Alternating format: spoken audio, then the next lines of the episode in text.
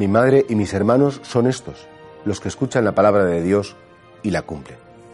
a Jesús le advierte, oye, que está ahí tu familia, que está tu gente, que está tu madre, que están tus hermanos. Y les dice, pero vamos a ver, sí, sí, efectivamente están ahí, pero para mí tiene tanto valor las personas que son como mi madre o que han sido como mi familia, que me han escuchado, que me han conocido y que cumplen esa voluntad del Padre que yo manifiesto.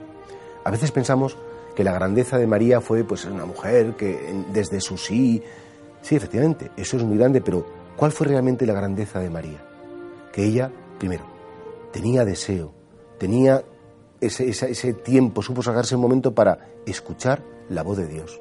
Nosotros que vivimos tan deprisa, con tanto ruido, con tantas tensiones, con tantas pretensiones, estamos tan llenos de nosotros mismos que no podemos escuchar la voz de Dios. Y por eso decía, mi madre y mis hermanos son los que escuchan, los que, porque escuchan, conocen. Y una vez que han escuchado y han conocido, han deseado convertir en vida esa voluntad de Dios.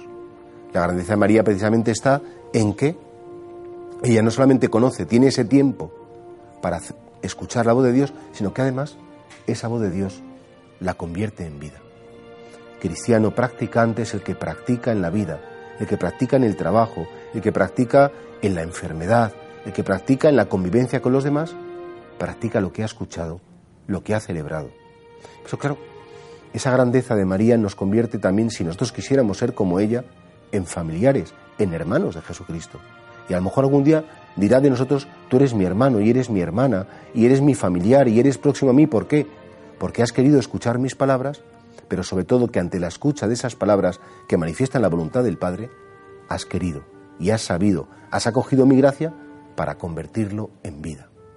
El Evangelio no es una utopía, el Evangelio no es una ideología, el Evangelio no es un conjunto de propuestas bonitas que inspiran las acciones del hombre, sino que el Evangelio es algo mucho más profundo.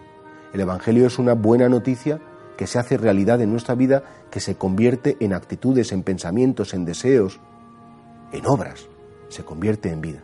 Y por tanto, Jesús dice, sí, esta es mis, hermana, eh, mis hermanas, mis hermanos, esta es mi madre, los que escuchan la voluntad de mi Padre y la cumplen.